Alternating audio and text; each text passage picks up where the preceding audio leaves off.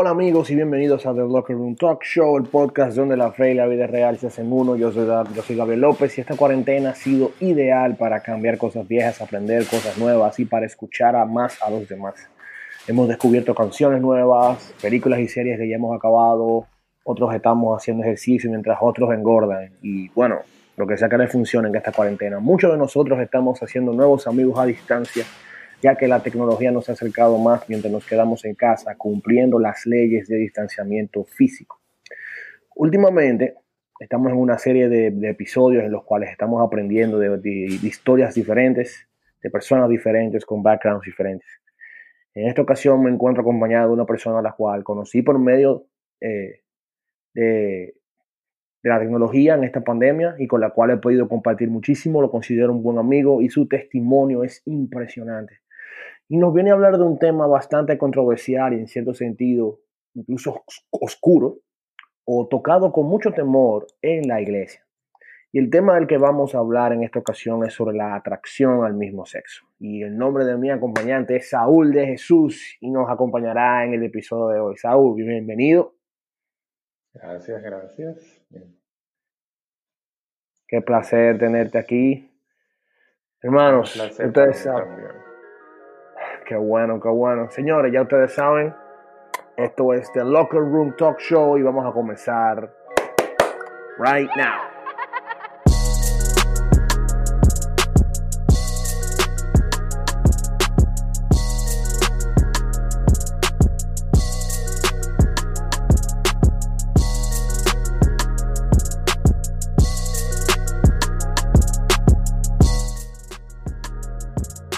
Comenzar con este episodio conversatorio, el cual es un tema súper importante, ya que considero que hay muchas personas, específicamente hombres, que están dentro de las iglesias, que, están luchando con, eh, con, esta, con, la, con este, esta situación de la atracción con el mismo sexo, pero quizá por un tabú o quizá por un problema, eh, están teniendo diversas situaciones con, eso y muchos de ellos no quieren, eh, digamos, vamos a ponerlo de esta manera, presentarse delante de la iglesia, delante de una, de una persona eh, eh, para hablar este, de esta situación. Pero vamos de lleno con nuestro invitado, Saúl de Jesús. Cuéntanos de ti, a qué te dedicas, de dónde vienes, qué haces. tengo 28 años, soy maestro de escuela bíblica y líder de jóvenes en la congregación donde, donde estoy, que es actualmente Manantial de Vida. Eh, soy médico de profesión y estoy trabajando como inspector en el Ministerio de Salud Pública. Wow, o sea, tú estás en el medio, tú eres de las personas que están luchando ahora mismo en medio de, de, de esta pandemia. O sea, tenemos un héroe ahora mismo, señores, en el programa. Qué bueno tenerte aquí. Amén. Ahora, la, vamos a comenzar con el tema, ya que es un tema delicado y es un tema, digamos que, primero que todo quiero darte las gracias porque estás aquí, porque yo sé que es un tema en el cual no muchas personas tendrían la valentía para, para hablar esas cosas. Entonces, primero que todo, ¿cómo inició el proceso de entender y reconocer que tú sentías una atracción hacia el mismo sexo? Realmente si te soy sincero, todo comenzó por una mentira. Te explico el proceso. Yo siempre fui un niño así súper estudioso, súper nerd, súper... Eh, no tanto en los deportes ni en cosas de niños. O sea, no era que yo jugaba con muñeca ni nada, pero no era, estaba mucho en los deportes, ¿me entiendes? Entonces, yo era más de estudios y demás. Y realmente aún creo que hay algo de mí en eh, algo en mí de eso todavía. Y sobre todo, que yo era una persona muy bien hablada, o sea, yo hablaba siempre con todas sus pausas, con todas sus S, donde iba. No, no, a mí siempre me gustaba hablar así, claro y pelado. Y realmente eso en la sociedad donde vivimos pareciera ser que eso es indicación de que es, homosexual. Entonces, como te imaginas, mucha, mucha de mi primera niñez me la pasé escuchando a los amigos y otras personas mayores eh, diciéndome las siguientes frases. Tú pareces pájaro, eso es de mujercita, deja de ser así, tú estás botando pluma. Y realmente fue muy, muy duro escuchar todo eso de personas que quizás yo consideraba roles y amigos muy, muy, muy cercanos. Y a veces dicen por ahí que una mentira repetida muchas veces puede hacerse una realidad. Y no puede, pero uno se la cree. Y en especial de quien se está hablando la mentira. O sea, otra cosa es que por ser como era, tampoco nunca tuve una fuerte referencia cercana de masculinidad. mi papá trabajaba mucho y nos, siempre nos dio cariño en el proceso en el que en todo el tiempo que él estuvo con nosotros. Pero al final también tú sabes que tú necesitas referencias de amigos cercanos, varones. Y en mi escuela me invitaban como la peste, como si yo tuviera mm. lepra. Por lo que te dije, y luego, cuando llegó a la adolescencia, como a los 12, 13 años, tú sabes que en ese momento uno tiene las hormonas a la flor de piel y las erecciones están ah, a la orden del día. Entonces yo le he comentado esto a un amigo de mi misma edad, que era muy cercano, y él me confirmó a sí mismo que esto que me estaba pasando era porque lo que decía era verdad. Y realmente, cuando él me dijo eso, tan cercano ya, yo terminé de aceptar esa realidad y vivir esa vida cumpliendo mis deseos carnales. En la adolescencia también fue más intenso el bullying, en, tú sabes, en el liceo y la gente siendo cruel, siendo malo. Yo, como te dije, los pocos amigos varones que tenía de la primaria, que logré conservar, en la adolescencia me abandonaron entonces, nada más me quedé prácticamente con mis amigas hembras, que era la única que podía confiar, y me atacaban además. Entonces, así, eso fue. Todo fue una sarta de mentiras que me creí. Wow. Bueno, tomando en cuenta que tú vienes ya del hecho de que en la escuela te vienen inculcando, tus propios compañeros son los que te inculcan, tú eres homosexual, tú eres pájaro, tú eres esto, tú eres lo otro. O sea, el proceso de esa, de esa transición, de aceptar lo que te decían? ¿Fue un proceso eh, eh, eh, secreto, privado o fue, un, o fue un proceso público? ¿Qué te digo? Realmente fue un proceso totalmente secreto. ¿Por qué? Porque realmente yo usé muchas, pero muchas estrategias para que esto fuese algo a puertas cerradas. Déjame decirte, en mi vida, por ejemplo, mira, mis padres nunca lo supieron, nunca lo sospecharon. ¿Por qué? Porque para ellos yo pasaba como el niño perfecto. Yo siempre te, yo te dije al inicio de mi historia que yo era un muy buen estudiante. No me gustaban los deportes, pero yo era muy buen estudiante. Y con mis notas perfectas y un buen comportamiento en la casa, mis padres nunca sospecharon ni siquiera de lo que me estaba pasando en la escuela, ni siquiera de lo que me decían. Y también eh, no solo eso, sino que también en el sector donde yo vivía, yo fui un niño muy piadoso, muy dado a quererse por todas las doñas que estaban a mi alrededor. Yo era el niño que la buscaba para rezar los rosarios, que iba a las horas santas. Yo era ese niño de la iglesia prácticamente. Okay, Pero luego, después de ahí, las puertas cerradas, ahí se caía la máscara. Ahí el verdadero Saúl entraba en acción.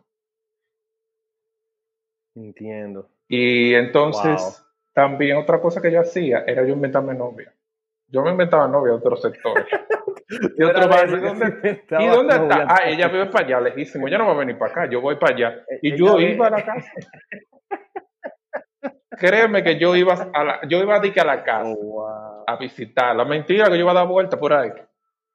Y entonces, a excepción del amigo que te comenté, mm. nunca nadie supo que, que, yo era, que yo, lo que realmente me pasaba. Y entonces nadie tenía seguridad. El que podía decirlo, podía decirlo por sospecha, pero nunca nadie tuvo la seguridad. Entonces, esa vida, doble vida, yo la llevaba, tú sabes.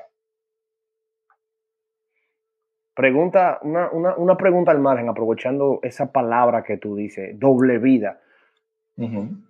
¿Vale la pena realmente una doble vida? O sea, ¿qué tan fácil, qué tan difícil es? Tomando en cuenta una, una, una atracción que, que, que, todavía en este país, digamos, tan machista y tan misógino que es, o sea, es, es, es, es tratada tan mal. No vale la pena, porque uno se tiene que esforzar mucho una doble vida aquí en este país no es fácil. Tú, es por eso, tú, tú mira, da brega llevar una vida, imagínate dos.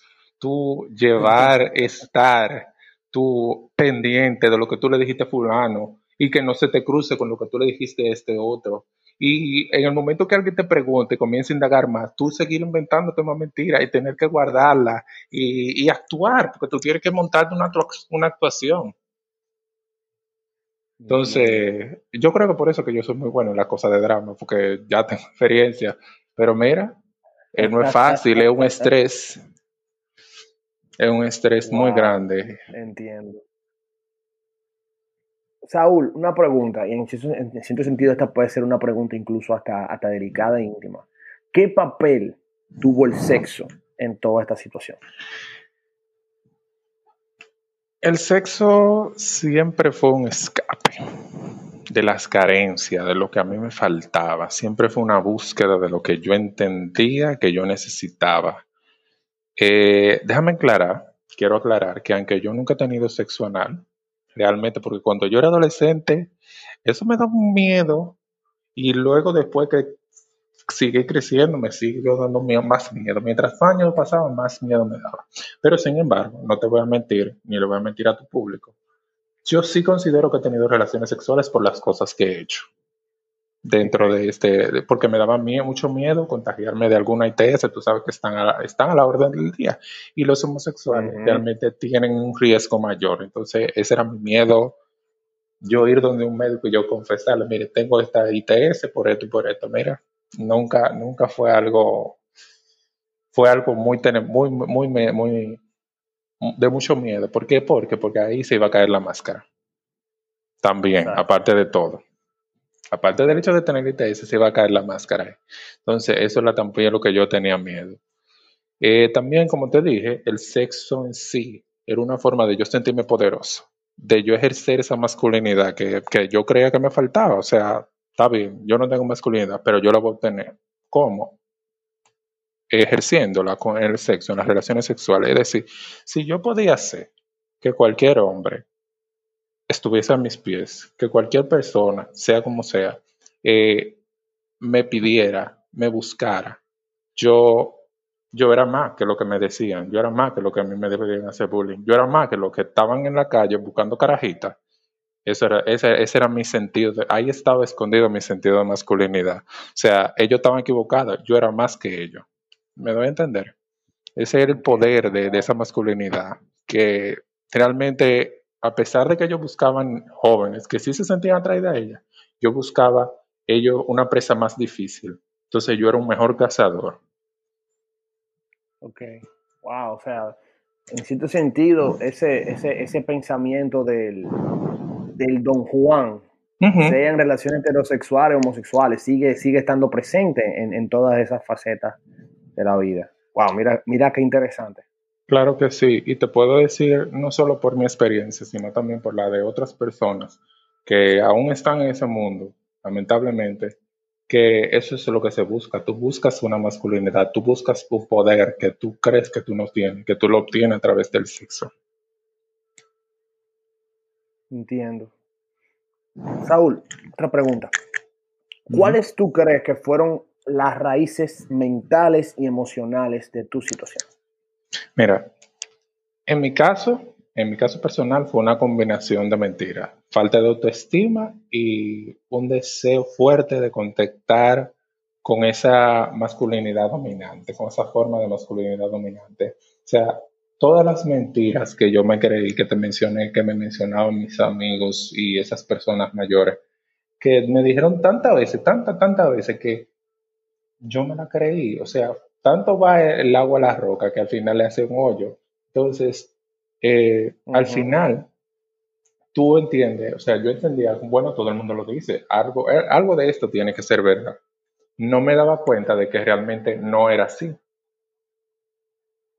O sea, otra cosa también, como te dije, que me faltó fue una referencia masculina.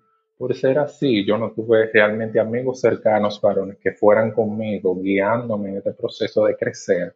Y también, o sea, también está lo de mi papá, que él trabajaba mucho. No es que él no, no nos diera muestras de cariño, pero él trabajaba mucho, entonces yo quizá, todo niño, cuando tú no tienes tu papá, en el momento que tu, papá no está ahí, tú necesitas un amigo o un amigo, un amigo que, te, que sea tu compañero, que te guíe en este proceso de, hombre, que te enseñe, que ayude, no quizás a jugar con los juegos y a comportarte, ¿tú me entiendes?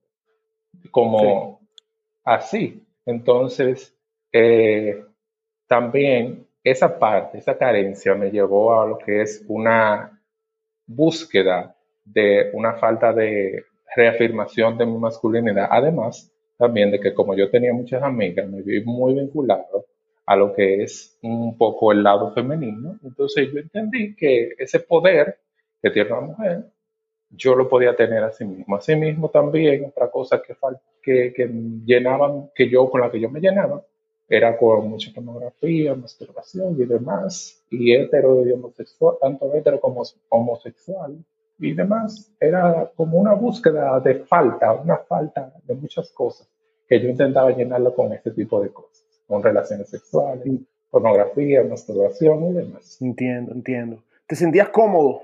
O, o, o mejor, la, la pregunta sería, ¿te sentías tú mismo? Realmente, si te soy sincero, eh, cuando inicié, sí me sentía muy poderoso. Sentía que... Poderoso. Sí. ¿Por, qué la palabra poderoso? Porque yo podía hacer lo que yo quisiera. Yo, o sea, yo entendí que eh, mi poder estaba en eso, en mi valor y poder estaba en eso, porque, como te dije, había una carencia de que, o sea, yo no podía hacer nada, yo no servía para nada, o sea, yo no servía como hombre porque no podía hacer las cosas o no me agradaban las cosas que le agradaban al hombre. ¿Me entiendes? Entonces, ese tipo de, de idea se me formó en la mente y yo tenía que sentirme, buscar ese poder de una, de una otra forma. Entonces, esa parte de yo sentirme poderoso lo llenaban todas esas cosas que te dije, pornografía, masturbación y este estilo de vida de atracción al mismo sexo. Entonces yo sentía en ese el principio que yo podía hacer lo que yo quisiera, que yo era, el mundo estaba abierto para mí en oportunidades. Pero realmente ese sentimiento no dura mucho. No duró mucho, en, no duró mucho. O sea, fue algo como esa libertad se sintió, se, se fue convirtiendo en soledad, se fue convirtiendo en vacío. O sea, se fue, lo que me hacía sentir atractivo y bien dentro de mí que podía lograrlo todo, se fue volviendo nada, vanidad, o sea, nada, o sea, totalmente cosas que se iban. Era un momento y después de ahí, en las otras, digamos, 23 horas del día, yo era nada.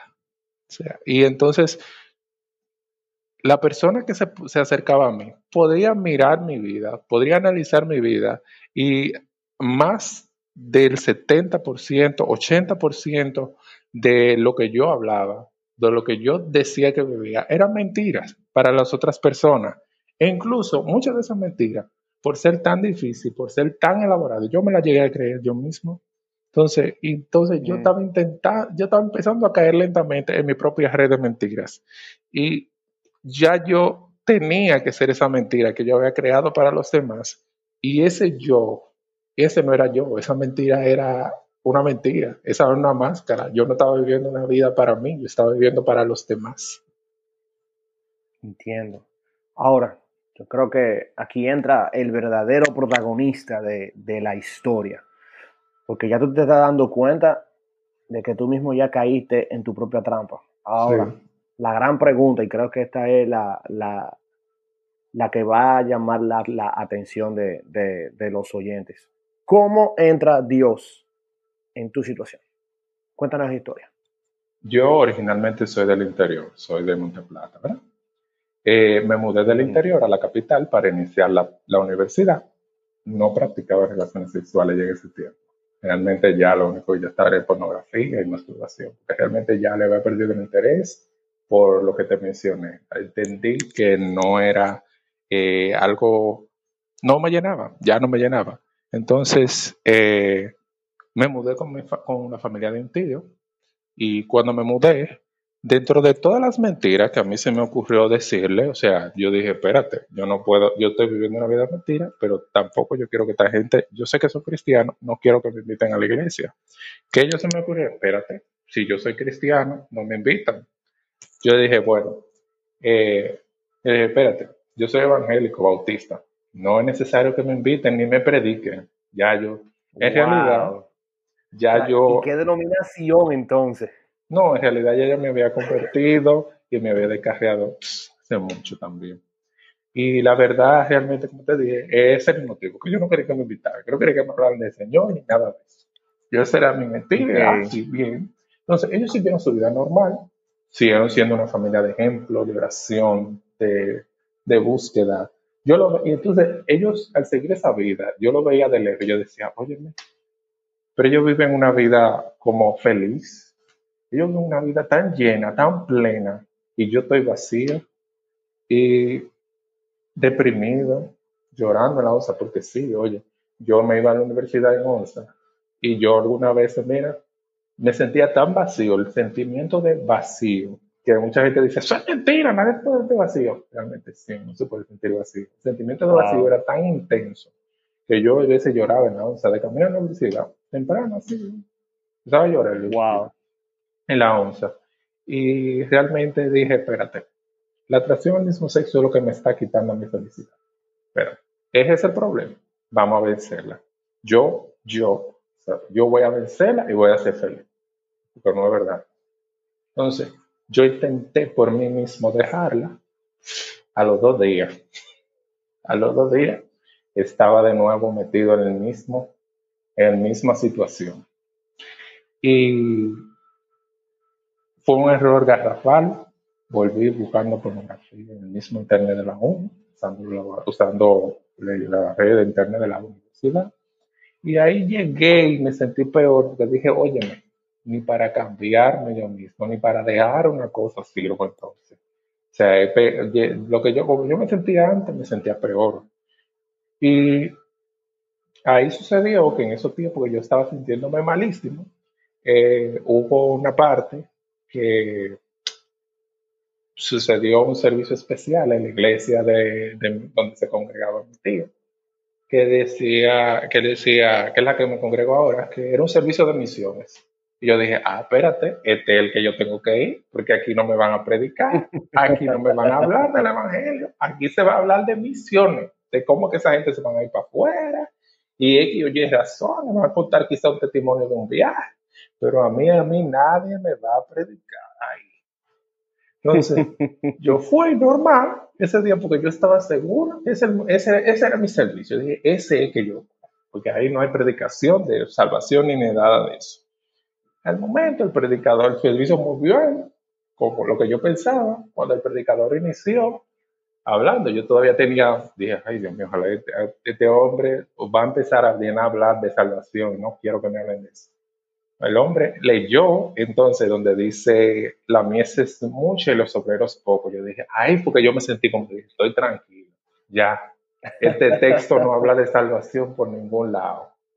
Cuando el hombre inicia el mensaje a hablar y lentamente el texto se va hacia la salvación y yo estoy, la cosa conmigo. Yo estoy sintiendo que la cosa es conmigo. Eh, realmente, realmente yo dije, espérate, cuando él terminó, que hizo el llamado a los que quieren aceptar al Señor, yo dije, espérate, yo de aquí no me voy a parar, porque a mí me da vergüenza. Yo, recuérdate que yo soy cristiano, cristiano entre comillas, y bautista. Digo yo, espérate, no, yo que no me voy a parar porque no, no quiero que digan, no quiero que se den cuenta de esa mentira. No quiero que nadie sepa de eso si este hombre se me para, yo me voy a quedar pegado en esta silla. Nada, el hombre está haciendo el llamado, dice, espérese, no se pare nadie. El que quiere aceptar al Señor puede aceptarlo desde ahí, de su asiento, solamente tiene que levantar la mano. Y yo dije, ay, ahí yo me fui lágrimas. Y acepté al Señor como mi único y suficiente Salvador. O sea, no hubo excusa que valiera, era, era de verdad, era yo que tenía. Entonces, de ahí en adelante, muchas caídas, mucho levantamiento, pero aquí estoy permaneciendo por la gracia del Señor. Amén. Wow. O sea, cuando eso, eso, eso no es, tú no eres el primero que yo oigo que dice, wow, o sea, yo voy a la iglesia y yo creo que el Señor me está hablando a mí. Y definitivamente, o sea, es como dice la palabra, ese fue tu día de salvación. Ah, sí, o sea, cuando, cuando el Señor llama, el llamamiento eficaz, esa, ese llamado irresistible de parte del Señor, cuando llega, llega. Tomando en cuenta esta historia que tú me acabas de contar, Saúl, tomando en cuenta que, la vida cristiana sí se basa en, en, caídas y en levantadas, en pruebas superadas y en pruebas fallidas, tomando en cuenta de dónde vienes, tomando en cuenta que tú conoces ya las raíces de tu problema y que la has enfrentado a lo largo de, de todo este tiempo en la fe, la pregunta es para ti, ¿cuál es la base de tu identidad? ¿Y cuál es la base que tú consideras que debe de ser la base de la identidad de las personas, independientemente de, su atracción sexual, independientemente de la situación en la que estén. Amén. Mira, mi identidad, si te puedo decir, está basada totalmente en quién es Dios y en qué me ha hecho su hijo. Nada más. Yo te pudiera decir que yo hubiese yo he sido, sido homosexual, he sido mentiroso, orgulloso, un millón de cosas más que te pudiera decir. Sin embargo, otras, aquellas cosas quedaron atrás, aquellas cosas fueron alejadas de mí y echadas en el, en el olvido por causa de Dios. La verdad es que realmente hay una carne, hay una carne, hay un deseo carnal que está en mí, pero más allá y por encima de ella está el Espíritu Santo. Y la palabra que segunda de Corintios 5:17 me dice que de modo que si alguno está en Cristo, nuevas criaturas es, y todas las cosas viejas pasaron, y aquí todas son hechas nuevas. O sea, me lo confirma nuevamente. Todo lo que yo era antiguamente pasó. Dios a mí me hizo nuevo. Ya Dios lo apartó de mí. Ya yo no soy esclavo de lo que yo era antes, no soy esclavo de mi pasado, la base de mi identidad, la, base de mi identidad es Dios. La base de la identidad de las personas, sea cual sea su lucha contra el pecado, también debe estar basada en lo que dice Dios de nosotros a través de su palabra. No es otra cosa, porque Dios es real, Dios habla verdad. El mundo, tus amigos, te pueden hablar mentira, pero Dios te habla verdad. Y Dios en la palabra, en, primer, en Juan 1.12 nos dice, mas a todos los que le recibieron, a los que creen en su nombre, les dio potestad de ser hechos hijos de Dios. O sea, no importa cómo el mundo te llame, cómo tú mismo te llames. Lo importante es que Dios te hizo, te hizo su hijo. Y ese es tu nuevo nombre. No importa más nada. Amén. Mira, para ir ya cerrando eh, esta, este, este conversatorio, una pregunta bien, bien incómoda, es una pregunta que ha causado mucha división y tomando en cuenta tu historia y tu trasfondo, te la voy a hacer a ti, porque yo creo que tú eres de la persona que sí puede contestar esta, eh, eh, esta, pregunta. Saúl, ¿el homosexual nace o se hace? Definitivamente se hace. No hay forma de que nazca. Yo sé que a ti te gusta dar datos científicos, por eso eh, yo me gusta investigar. Yo soy médico, por eso también me gusta investigar. Mira, Dice, en el 2019 se hizo un estudio poligénico, es decir, que se abarcaron el genoma, el genoma completo, que fue publicado en la revista Science en Estados Unidos. Se hizo, oye, con medio millón de participantes de Estados Unidos, de Suiza, de, del Reino Unido, y concluyó, así sencillo, que genéticamente no se puede predecir ni diagnosticar la homosexualidad. O sea, no hay nada en los genomas completos. Ellos estudiaron el genoma completo de medio millón de personas y no se vio nada que establezca que hay un gen homosexual en las personas. Asimismo, eh, si tú verificas, si tú hablas en los journals, si tú ves los journals de las revistas científicas de psicología y de psiquiatría, te dicen que o sea, más del 66% de los homosexuales tienen influencia del medio ambiente, es decir, familia, amigos, seres queridos, en la formación de la conducta homosexual. Muchos de ellos también han sido abusados sexualmente, otros han crecido con padres ausentes, un gran número, y otro grupo ha creído las mentiras, como yo, que le ha dicho el mundo y sus amigos y, y el enemigo. Sea, le he estado diciendo que ellos son así, que nada lo puede hacer cambiar, que busquen la libertad, que ser así es una libertad. Entonces, todo eso son viles mentiras, todo eso es falso. Viene del diablo como padre de la mentira, vino a matar a la masculinidad, vino a robar la autoestima y a destruir lo que es la relación con Dios. Mira, pensando en nuestras iglesias, que hay muchas aquí en Dominicana, y estamos seguros que hay muchísimos jóvenes, en este caso varones, igual que nosotros, que están luchando con, con esta misma situación de la atracción del mismo sexo. A esos jóvenes dentro de la iglesia, que como dicen en, en, el argot popular están técnicamente en el closet todavía o, que no han querido reconocer ante Dios y ante una persona de confianza que está luchando con esto. ¿Qué tú le puedes recomendar a cualquier joven dentro de la iglesia, cristiano, que está luchando con esto? Lo primerito, primerito es recordar que se puede salir de esto. No es algo para siempre, no es que tú estás condenado a ser así, sino que en el tiempo en que no, tal vez no sea el tiempo que yo quiera, porque quizás todo el mundo quisiera salir de un día para otro, pero eh, no es así. Si continúan en Dios, serán liberados. Por ejemplo, mira el caso de las personas de Corinto, de la iglesia de Corinto. La iglesia, no dice Pablo que había personas así, dice que ellos eran, eran fornicarios, homosexuales y demás, pero él les dice, ustedes ya han sido limpiados, ya habían sido liberados por Dios o sea, que se puede, hay un testimonio bíblico de que se puede ser libre de este pecado, la sexualidad.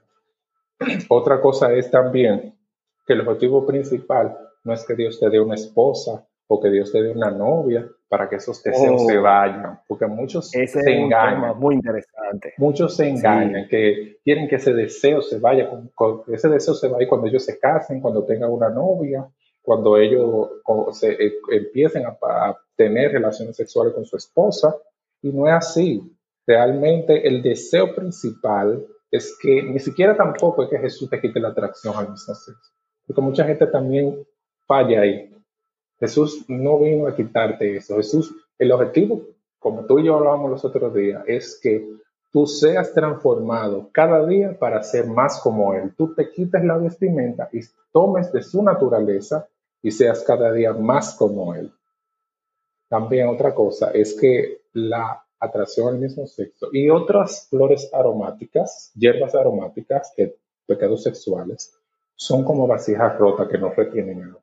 Realmente te pueden dar placer por un tiempo, por un momento, pero al final, al final, te vuelve a dar la misma sed, te quedas más vacío, te quedas peor y tú tienes a Jesús ahí a tu lado como fuente de agua viva para acompañarte en todo este proceso. Tú tienes el agua de vida. ¿Para qué ella tomar de otra agua? Entonces, es necesario que cada uno de nosotros recuerde esto, que cada uno de esos jóvenes que están pasando por esta situación recuerden eso. También hay que detectar lo que te lleva a pensar, a, tener estos pensamientos, qué situaciones te llevan a tener estos pensamientos, si hay películas, si hay series, si hay amistades, ¿qué te llevan a tener estos pensamientos? Córtalo totalmente desastre de, ellos. Desastre de ellos, porque al final no son para bien en tu vida. Otra cosa importante es cultivar una vida devocional con Dios diaria, no de hoy y ahorita y a las tres semanas yo vuelvo, no de ir al oculto los domingos, no solamente, sino una vida devocional, una vida donde tú te empieces a, a relacionar íntimamente con Dios, porque a través de la palabra, del estudio de la palabra, y de la oración es que tú vas a tomar cada día más características, vas a tener cada día más, vas a ser cada día más parecido a Él. También una cosa muy importante que no se debe de, de dejar atrás es tener un grupo de amigos espiritualmente maduros.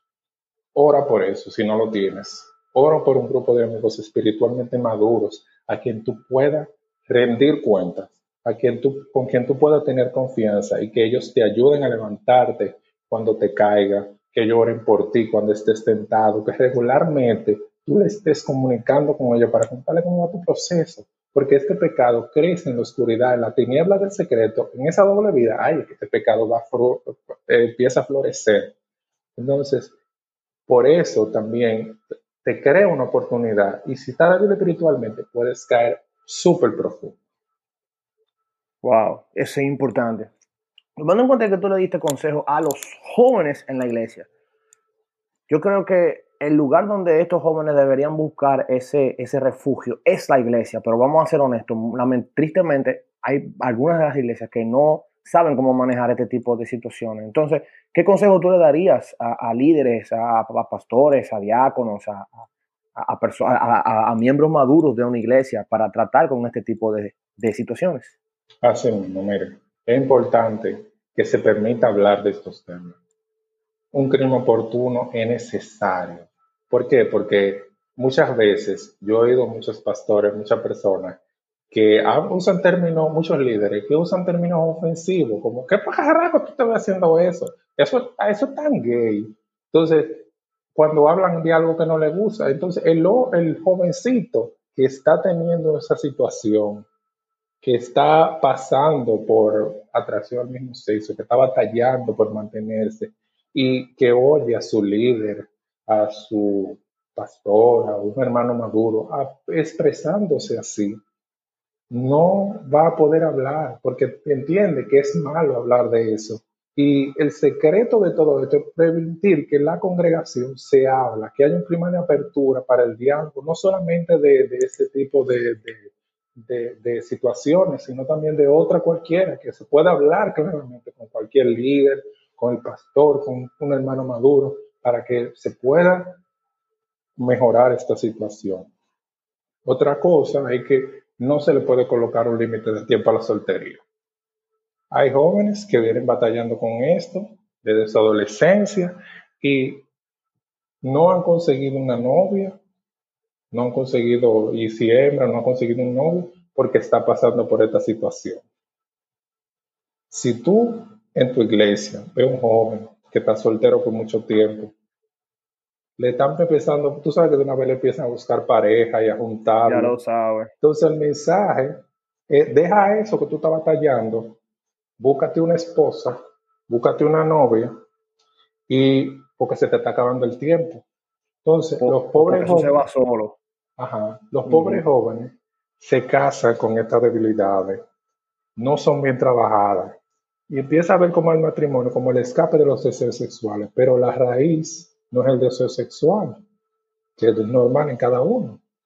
Pero entonces el hombre o la mujer es llevado a, por el pecado a sucumbir a la, atracción al mismo sexo. Y entonces ahí debe ocultarlo más porque está casado. Y cuando se sabe, hace más daño porque hace también daño a una esposa o a un esposo. Eso es importante. Y también es importante recordar que somos la familia de Dios. Si usted sabe que hay un joven que está batallando con estas atracciones homosexuales, no lo trate como que él tiene COVID-19.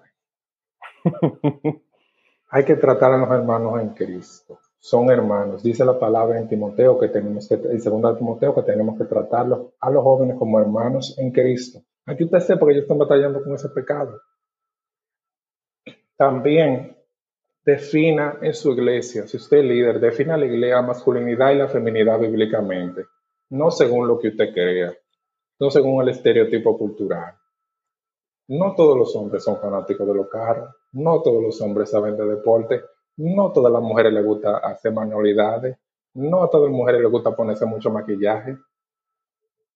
Los roles están definidos en la Biblia. Cada uno tiene su rol y debe cumplirlo. Más allá, todo lo demás es cultural. Y que si usted es un hombre que llora mucho y es sensible, no lo tilde de una vez que tiene atracción al mismo sexo. Hay hombres que lloran mucho. Otra cosa es, cuando un hombre o una mujer abiertamente gay o homosexual visite su congregación, trátelo como una persona y no como un pecado. No se refiere a él como el, el homosexual, la homosexual, trátelo como una persona, háblele por su nombre. ¿Por qué? Porque céntrese cuando usted le está predicando en Jesús y deje que Dios hable la obra en él. Usted no lo va a convertir, es Jesús que va a tratar con él y lo va a traer a él. Los gays y las lesbianas que visitan la iglesia van buscando amor de Dios. Se debe, utilizar, se debe utilizar ese amor para expresar el evangelio, igual que cualquier otro pecado, porque es un, pecado difícil por connotación social que tiene, pero es para delante de Dios, es igual que cualquier otro pecado. No lo maximice más allá, porque ya él se siente mal por pecar. Eso es cierto, eso es muy cierto. Ahora, la pregunta es, ¿qué tú le recomiendas a esas personas que están fuera de la iglesia y que incluso estén pensando en entrar voluntariamente, de la misma manera que, que, tú lo decidiste, a ese estilo de vida? Tengo que darle el consejo de que no crean las mentiras. La sociedad y el mundo cuentan demasiadas mentiras sobre la vida, el estilo de vida homosexual. Te lo cuentan como un estilo de vida de libertad, de que tú te tienes que sentir orgulloso por ser quien tú eres. Pero, pero si yo te digo realmente que en, en búsqueda de esa libertad terminan siendo esclavos de otras cosas, como yo te mencioné antes, tú te acuerdas del estudio que se hizo de la revista en, Science en 2019, ese de los miles de millones de personas, fue dirigido por una doctora y ella confirmó otra vez, aparte de lo de genoma, ella confirmó otra vez lo que ya habían dicho muchísimos estudios que vienen desde el 2000 y pico haciendo, y lo han confirmado muchísimas veces, que la comunidad homosexual tiene mayor índice de ansiedad, de depresión, de esquizofrenia, de conducta suicida, de propensión al abuso de marihuana y de otras drogas fuertes también. Entonces, si es un estilo de vida de libertad, ¿por qué te ata tanto esas cosas? También otra cosa es que más del 90% de los hombres y mujeres que están en una relación homosexual terminan su relación por causa de fidelidad. O sea que si van buscando amor, tampoco lo van a encontrar ahí. Entonces, otra cosa también es que la parte espiritual, espiritual, cada necesidad interna que ese joven tiene, eh, aquellas heridas que han sido causadas en el alma, quizás porque alguna persona le tocó, que alguna persona abusó sexualmente de, él o de ella, aquellas mentiras que le dijeron, que se creyeron sobre sí mismos, no son verdad. Dios creó a cada uno con un conjunto de características especiales y emocionales, eh, físicas especiales y emocionales especiales, que si bien quizás no se amoldan, quizás no son parte del estereotipo, de la forma normal que tenemos de ver masculinidad en nuestro país o en el mundo. No quiere decir que tú seas para nada homosexual o que tengas atracción al mismo sexo. Si tú eres adolescente, como te dije, las hormonas están a flor de piel, las elecciones están a la orden del día. Así mismo también la mujer, la lubricación también. Los chicos como las chicas, tú se producen sensaciones, tanto en frente de chicos como en frente de chicas. Al final, eh, eso es tu cuerpo preparándose un desarrollo sexual. Al final, eso, esas eh, erecciones, lubricaciones, el caso de por el otro sexo, al final se van a ir disminuyendo porque son, todo va a ir normatizándose hacia la naturalidad de sentirse atraído al sexo eh, contrario, según vaya avanzando en la adolescencia. Wow. También otra cosa es. De verdad. Que, dale. Nada, también otra cosa es que debe buscar a Dios. Esto no se vence por sí mismo. Yo intenté vencerlo por mí mismo y al final, al final, me terminé sintiendo peor. Lo primordial es que debes ir a una iglesia donde se predique verdaderamente la palabra de Dios y empezar allí tu proceso de sanidad interior de las heridas que te han llevado a esta parte.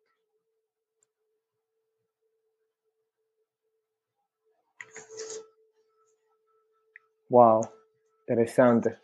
Señores, este es un, episodio súper delicado, muy, muy, muy personal, de esos que, te pueden desgarrar, te pueden tocar. Por lo tanto, hermano mío, Saúl, te agradezco en el alma que hayas aceptado grabar conmigo. De verdad que sí, ha sido un placer que el Señor te siga bendiciendo en tu crecimiento espiritual, en esa lucha constante que, hasta que muramos estarán en cada uno de nosotros y, y que sea Dios quien te fortalezca cada día y afianzando tu identidad en Él. De verdad que sí, hermano mío. Muchas gracias. Amén. Te agradezco también a ti por la invitación.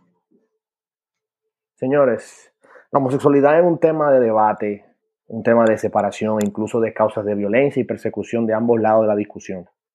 Creo que estamos en un momento en los cuales como cristianos no podemos mantenernos neutros entre dos posiciones, ni tampoco podemos argumentar con opiniones prestadas. Debemos comenzar a crear nuestra propia convicción ante lo que el mundo llama bien o mal, porque en el 99% de los casos no está de acuerdo con lo que Dios llama bien y mal. La palabra es clara con respecto a lo que Dios piensa con respecto a su plan y propósito para la humanidad en materia de, sexualidad y el amor entre dos personas. Desde Levítico 18, 1 Corintios 6, 8 del, 8 al 10, Dios nos habla de lo que Él considera malo, no nosotros. O sea, muchos de, los, de, de, las personas de ese movimiento LGBT culpan a los cristianos como, como, como extremistas, como, como, como fascistas. Pero vamos a estar claros, culpen al mensaje, no al mensajero no es de extrañar que el ser humano que se ha desviado de ese camino por causa del pecado de todos los hombres, o sea, no es de, extrañarse que estemos haciendo las cosas exactamente al opuesto de lo que Dios nos ha pedido. Ahora, este estilo de vida no les hace peor que nosotros, los, heteros, ni, no, ni tampoco nosotros por ser heterosexuales somos mejores que ellos. Creo que un estilo de vida tan visible es una oportunidad perfecta para aplicar misericordia, gracia y tolerancia. La tolerancia no es aceptar todas las decisiones que otro haga en nombre de la felicidad propia. Más bien, la tolerancia es tener la capacidad de decir, no estoy de acuerdo con tu estilo de vida, pero no significa que debo irrespetarte u odiarte. Al contrario, como Saúl, como Saúl dijo, debemos como cristianos realmente eh, eh, eh, vivir el amor de Cristo que se supone que nosotros debemos de, aplicar y ofrecer a los demás. Sería muy bonito el, el, decir te respeto a pesar de no estar de acuerdo contigo. Pero lo importante es, más que decirlo, es vivir esa tolerancia y ese amor en base a los que son bastante diferentes a nosotros. La meta es que como cristianos tomemos una posición bíblica firme, pero al mismo tiempo apliquemos las enseñanzas de Cristo en todas sus facetas, que podamos ser sal y luz para las personas, misericordiosos, llenos de gracia y perdón, los cuales, al igual que nosotros, son igualmente llamados por Dios cada día. Mi gente, gracias por escucharnos en esta semana. Esperamos que sus cuarentenas la sigan pasando lo más apacible posible. Sigan protegiéndose, sigan quedándose en casa, sigan cubriéndose la boca y, las manos si necesitan salir. Y señores, disfruten nuestros episodios pasados y futuros en nuestra plataforma de Spotify, Apple Podcasts, Tuning, Overcast, Pocket Cast y Castbox. Muy pronto estaremos ampliando nuestra cartelera de plataformas para mayor comodidad de nuestros usuarios y por ahí vienen más invitados internacionales y muchas otras sorpresas, siempre y cuando podrán, podamos salir de casa pronto de aquí. Señores, síganos en Instagram, arroba The Locker Room Talk Show y descubre lo nuevo que tenemos para ti en nuestro perfil. Esto fue The Locker Room Talk Show. Saúl de Jesús y Gabriel López estuvimos con ustedes. Señores, hasta la próxima. Chao, chao.